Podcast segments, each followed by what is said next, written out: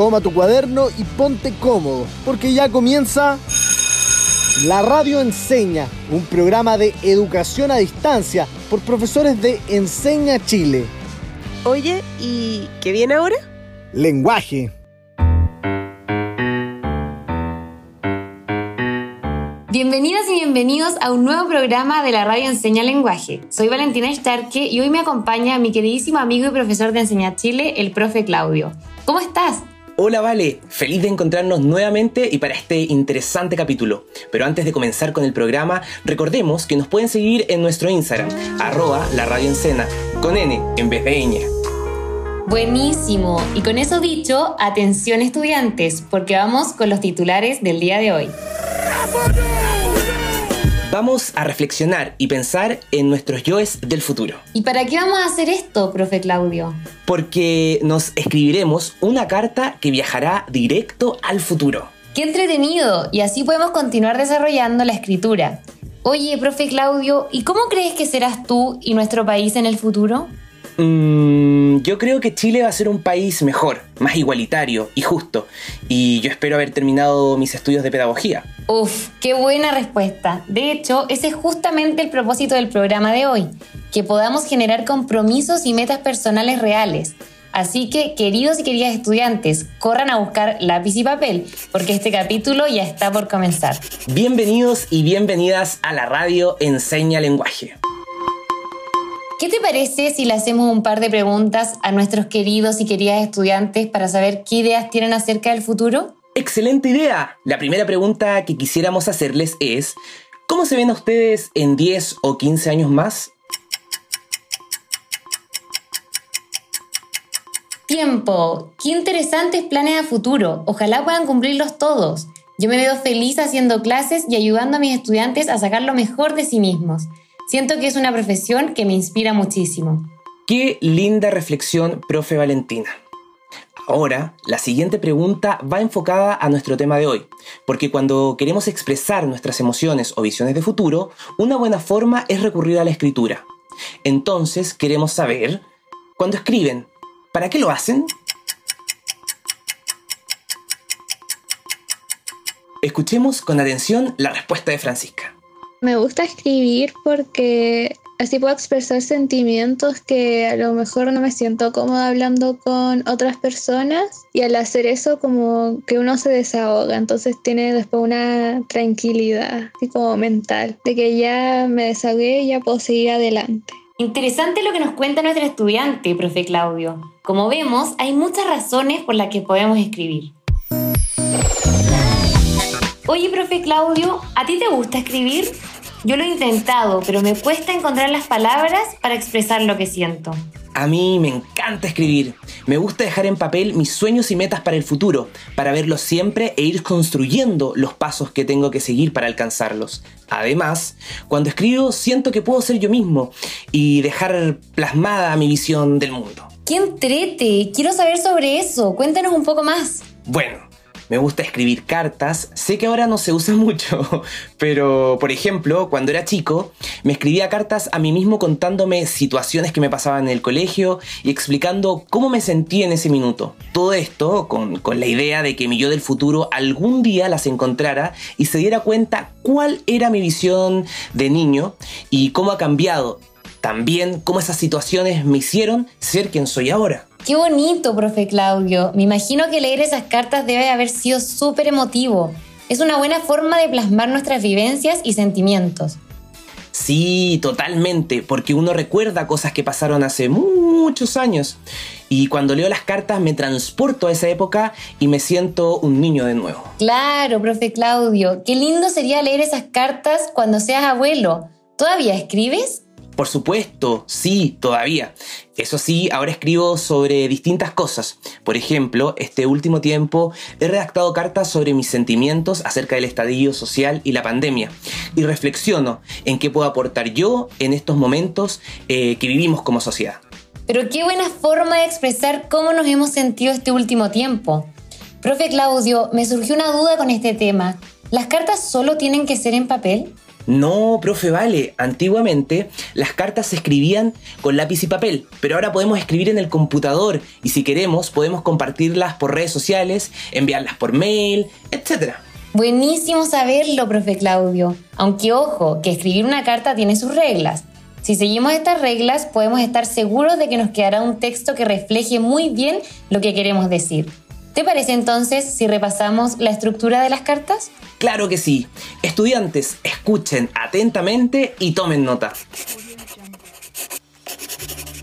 Las cartas están compuestas por encabezado, saludo, cuerpo, despedida y firma.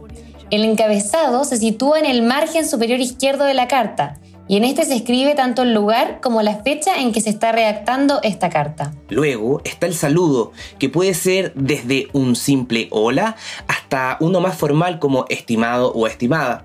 Si es una carta a un familiar o amigo, se puede incluso escribir querido. Exacto. En el cuerpo de la carta se redacta la información que se quiere transmitir. Normalmente se empieza por un párrafo introductorio, luego párrafos de desarrollo y por último uno de conclusión. La despedida y firma varía según el tipo de relación que tengamos con nuestro interlocutor. Puede ser atentamente, un saludo cordial, con cariño, un abrazo, etc. Seguido por tu nombre. Buenísimo. Súper completa la información sobre la estructura de las cartas. Ya se me estaban olvidando algunas cosas. Sí, profe Claudio, a mí también. Entonces repasemos. Encabezado, saludo, cuerpo, despedida y firma. Es importante recordar que para escribir una carta debemos tener claro quién será el receptor y cuál es el propósito de esta carta. Claro, en el caso de las cartas que vamos a trabajar hoy, el receptor será tuyo del futuro y el propósito es plasmar cómo vives y sientes algunos sucesos importantes que te pasan en el día a día. Exactamente, es súper importante tener claro cuál es nuestro propósito, porque nos ayuda a ordenar nuestras ideas al momento de escribir. Profe Vale, me gustaría escribir una carta sobre mi perspectiva de la pandemia, cómo me ha afectado, qué cosas he aprendido y cómo me ha ayudado a valorar mucho más a mi familia y amigos. Qué buena idea y la podrías guardar en una cápsula del tiempo para que alguien la lea en el futuro. No sería la primera vez que el ser humano se plantea guardar o esconder escritos para ser descubiertos en un futuro. Es verdad, Tal vez esas personas que escondieron algunas cartas querían ser recordadas y que sus pensamientos no se olvidaran, que perduraran en el tiempo. Qué cierto lo que dices, profe Claudio. ¿Y a ti, profe Vale, cómo te gustaría ser recordada? Uf, difícil de responder en poco tiempo, pero me gustaría ser recordada como una persona muy alegre y entusiasta, que hizo y ayudó a sus amigos y cercanos en todo lo que pudo. Qué bonito, muy bonitas palabras, espero que eso se cumpla.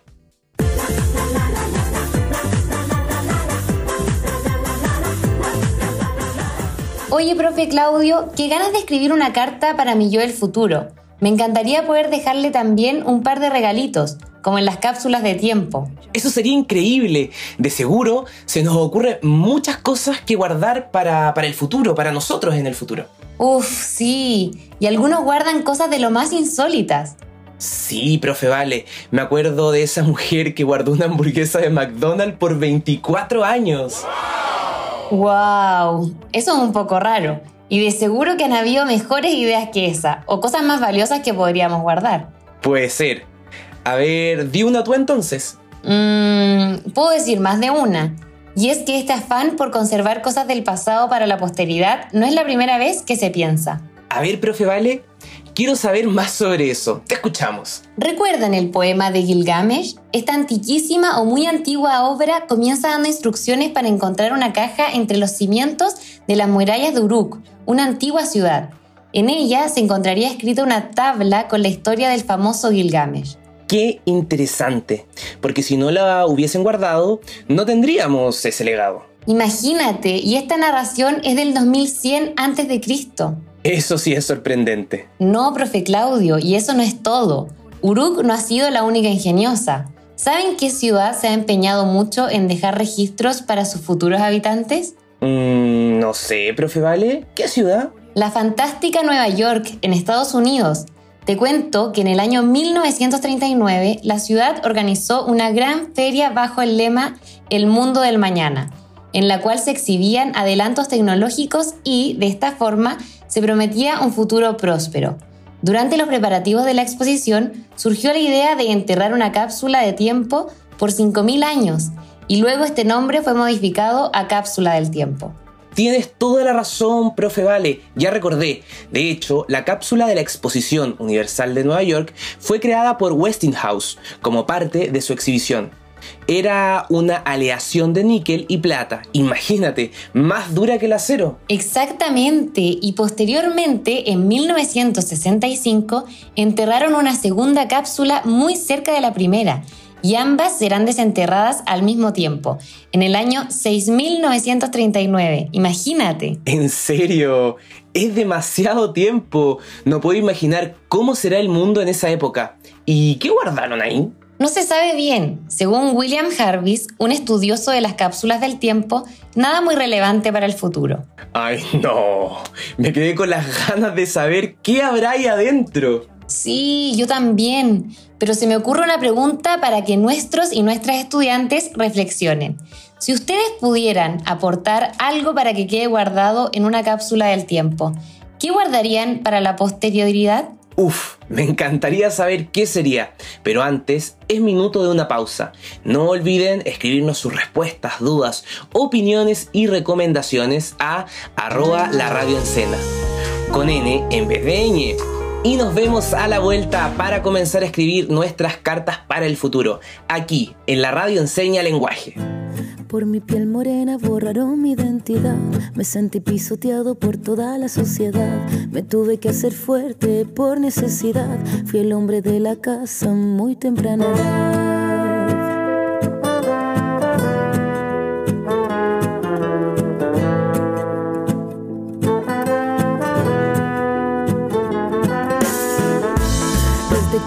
Conocí la necesidad. Mi corazón descalzo se perdió en la ciudad. De mis suelas gastadas de tanto caminar, aprendí de la vida, la calle y su soledad. Y es que todo lo que tengo,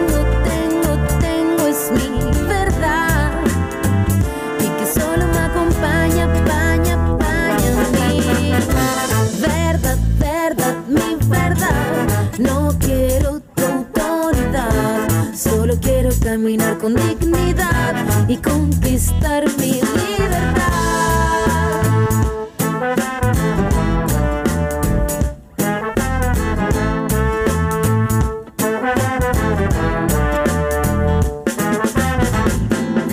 Gente de pie en sequedad y tempestad. Los ojos de mi barrio se llueven en humedad. Contra viento y marea creamos humanidad. En contra del silencio rompiendo la frialdad. Y es que todo lo que tengo, tengo, tengo es mi verdad. Y que solo me acompaña,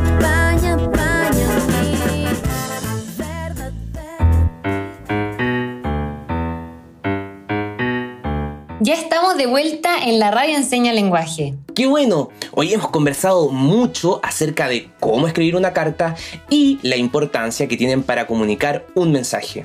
Además, vimos los componentes de la estructura de una carta que son encabezado, saludo, cuerpo, despedida y firma. Así es, profe Claudio, y también mencionamos que escribir cartas es una buena forma de contarle a un otro acerca de nuestros deseos o metas a futuro, de nuestros aprendizajes y de lo que sentimos o pensamos sobre lo que vivimos. Pero ahora hemos llegado a una de mis secciones favoritas del programa, el cuenta cuentos, solo que hoy no se leerán cuentos, sino que cartas. Me parece una excelente idea, profe Valentina, y lo vamos a hacer invitando a nuestros y nuestras estudiantes a identificarlos como componentes que estructuran las cartas y a preguntarse cuál es el propósito de cada carta. Excelente, entonces atentos todos a los componentes y al propósito de lo que vamos a leer. La primera carta la escribió Felipe. Escuchemos.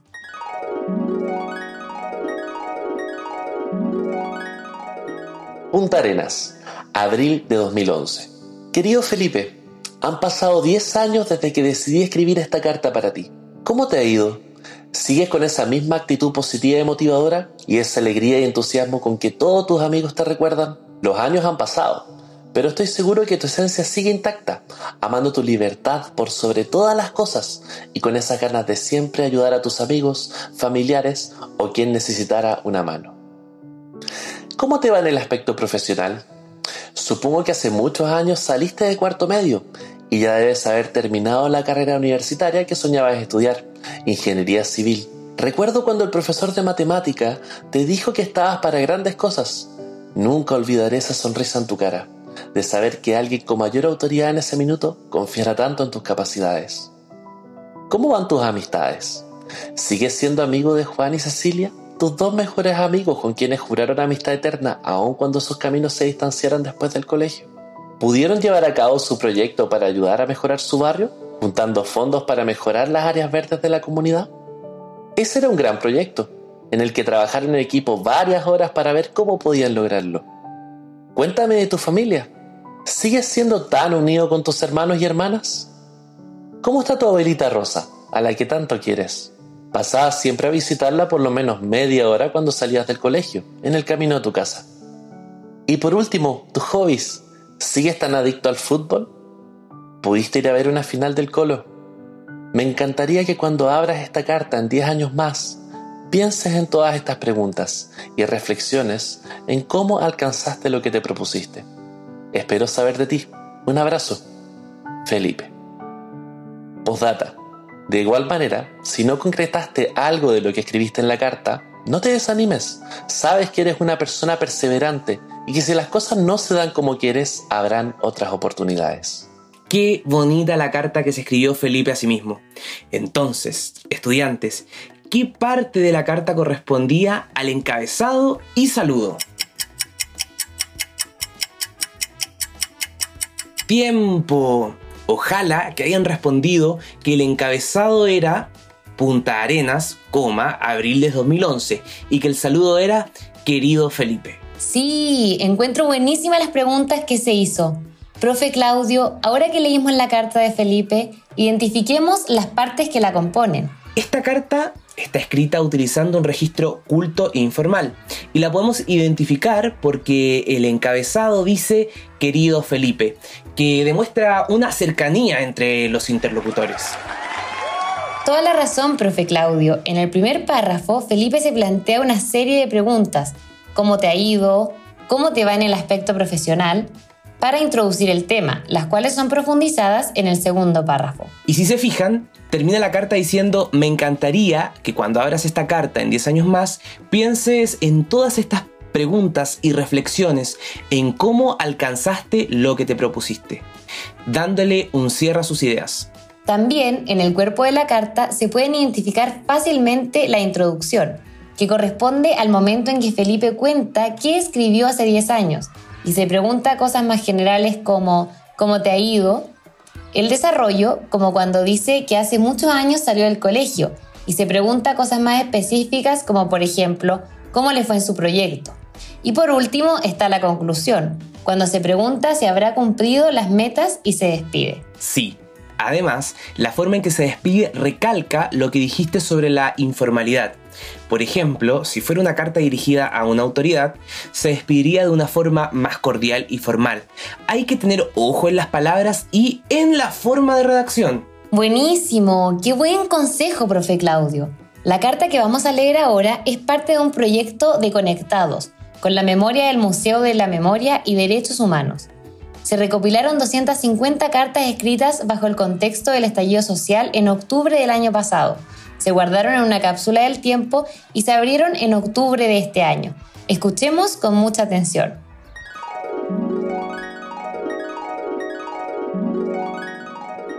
...18 de octubre del 2019... ...Santiago... ...sabrás que hace un año atrás te sentías angustiada, ansiosa, llorabas por las noches, pero también la alegría del despertar inundaba tu corazón. El despertar es y fue real, más potente de lo que podrías imaginar. Un fuerte abrazo. Esta carta me hizo recordar cómo me sentía en esa época. Qué fuerte, qué buena iniciativa la del Museo de la Memoria. Profe Vale, yo creo que esta carta tiene un propósito súper distinto a la primera, ¿o no? ¿Qué creen nuestros estudiantes? Sí, la carta de Felipe tiene un propósito mucho más personal, en el que su yo del futuro hace un repaso de los últimos 10 años y le recuerda cuáles eran sus metas y valores de la época en que la escribió. Por otro lado, la carta anónima tiene como propósito exponer los sentimientos de una persona que vivió el estallido social, para que estos no sean olvidados. Así es. Creo importante recalcar que la segunda carta no tiene un destinatario específico y que la despedida es solamente un fuerte abrazo. Además, no contiene un saludo y el cuerpo solo se compone por un único párrafo, por lo que no existe un párrafo introductorio, uno de desarrollo y uno de conclusión. Qué interesante, profe Claudio, que con el mismo medio de comunicación se pueden tener resultados totalmente distintos. Depende solo de lo que el emisor quiera expresar. Totalmente de acuerdo, profe Vale. Y también va a depender del tipo de receptor o destinatario, del propósito, es decir, del por qué escribí una carta. Uy, me muero por empezar a escribir nuestras cartas y que nuestras y nuestros queridas y queridos estudiantes también lo experimenten. Ya vimos la importancia de escribir cartas a nuestro yo del futuro y lo mucho que éstas nos pueden ayudar para tener una visión más clara de nuestras metas y compromisos reales. Sí, y además de eso, estas cartas no solo nos ayudan a pensar en lo que queremos a futuro, sino también son una especie de legado para futuras generaciones, que podrán leer lo que escribes y conocer un poco de tu historia y de lo que pasa en el país o en el mundo en el momento que escribiste esta carta. Exacto, profe Claudio. Esta actividad también nos permite reflexionar sobre los cambios que queremos ver en el mundo y lo que podemos hacer nosotros para hacerlos realidad. Por eso les propongo algo. A ver, cuéntanos, ¿de qué se trata? Yo sé que a veces no es fácil sentarse a escribir algo para nosotros mismos. Quizás cuesta un poco imaginarse en qué estaremos en 5, 10 o hasta 15 años. Por eso, ¿Te parece que primero reflexionemos para que así tengamos más claridad de qué escribir en esta carta? ¡Qué buena idea! Justo te iba a decir, a veces, como no sé cuándo leeré esa carta o si alguien más podría ser el destinatario, me cuesta un poco comenzar a escribir y como se dice en el buen chileno, me voy por la rama. te entiendo. Por eso ahora invito a nuestras y nuestros queridos estudiantes a tomar apuntes de algunas preguntas guía que usaremos para aclarar nuestras ideas. Les invito a buscar lápiz y papel o un celular o computador donde puedan responder estas preguntas y anotar sus principales ideas. Sí, con esta actividad podremos tener un buen bosquejo o borrador para después escribir esta carta. Antes, recuerden que debemos ponernos una fecha para abrir nuestra carta. Así sabremos en cuánto proyectamos para escribir. Manos a la obra. Primera pregunta. ¿Qué meta o sueño quieres estar cumpliendo en 10 años más? Tiempo. Profe, vale, tenemos una respuesta. Escuchemos lo que nos dice Constanza de la región metropolitana. Me gustaría haber sacado mi título de odontóloga, porque es lo que quiero estudiar, odontología. Em, también me gustaría eh, tener mi casa en Estados Unidos porque es donde quiero vivir y haber podido viajar a lugares o otros países y descubrir más cosas sobre el mundo. Y eso. ¡Qué inspirador! Esperamos que Constanza logre cumplir lo que propuso. Vamos a la segunda pregunta. Profe, esta la puedes responder tú si quieres. ¿Qué te gustaría que supiera tu yo del futuro sobre tu yo del día de hoy? Uy, fue poco tiempo para pensarla, pero me encantaría que mi yo del futuro supiera que mi yo del presente es una persona muy esforzada, que día a día se pone pequeñas metas y que gracias al esfuerzo va de poco lográndolas, que es una persona perseverante. Me gusta tu respuesta, profe Claudio. Creo que ya vamos haciéndonos una idea de cómo y qué ir escribiendo en esta carta para el futuro. Sí, ahora te toca responder a ti. Acá va la tercera pregunta para que la piensen. ¿Qué lección de vida te gustaría recordarte? Tiempo. Personalmente me gustaría recordarme lo importante que es conocer y trabajar en comunidad. Creo que de esta forma se pueden hacer cambios por el bien común. La comunidad puede ser tu colegio, el barrio donde vives, el lugar donde trabajas, etc. Para esto necesitamos saber quiénes nos rodean y cuál es el propósito, necesidad o gran objetivo de esa comunidad. Qué buen ejemplo. A mí me gusta mucho trabajar en equipo. Se pueden tener opiniones diferentes y también se pueden compartir conocimientos. Sin duda, es una buena forma de trabajar por el bien común. Así es, ahora me gustaría escuchar a un o una estudiante. La cuarta pregunta dice así. ¿Qué personas han marcado tu vida hasta el día de hoy? ¿Qué sentimientos te provocan? Tiempo. Escuchemos la respuesta de Benjamín. Él está en séptimo básico. Yo creo que el día en el que diagnosticaron a mi mamá con un tumor cerebral, ya que desde ahí empecé a ver las cosas de otra manera. Me di cuenta que las cosas las tenía que empezar a hacer yo y no si mi mamá iba a estar ahí o casi nunca para hacerlas por mí. Así que empecé a, mm, hacer las cosas más por mí mismo, ayudar a mi mamá em, y ver las cosas, mm, agradecer las cosas de una manera distinta. Sin duda debe haber sido un día duro para Benjamín. Lo felicito por la actitud que tomó. Muy bien. Ahora vamos a la última pregunta. ¿Qué día de tu presente quieres recordar? Tiempo. Difícil pregunta, me costó elegir un solo día. Vamos a escuchar qué nos dice Felipe de cuarto medio. Las personas que principalmente han marcado mi vida son mi mamá, mi abuelo y mi papá. Por ejemplo, mi papá fue un pilar fundamental en mi niñez, ya que yo sufría bullying y él me ayudó a sobrellevar y superar esa barrera que no muchos pueden superar solos. ¿Y qué sentimientos provoca en mí?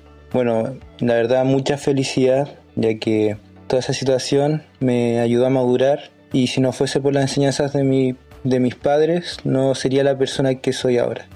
Me encantaron todas las respuestas que recibimos de nuestros queridos y queridas estudiantes. Muchas gracias por compartirlas con nosotros.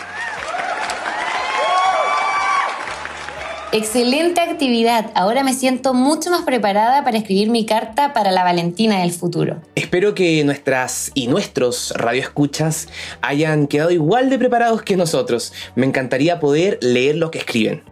Sí, profe Claudio, pero recuerda, esta carta debe ser leída en varios años más. Ah, tienes razón, debe ser leída en varios años más, pero hoy mismo podemos comenzar a redactar nuestra carta.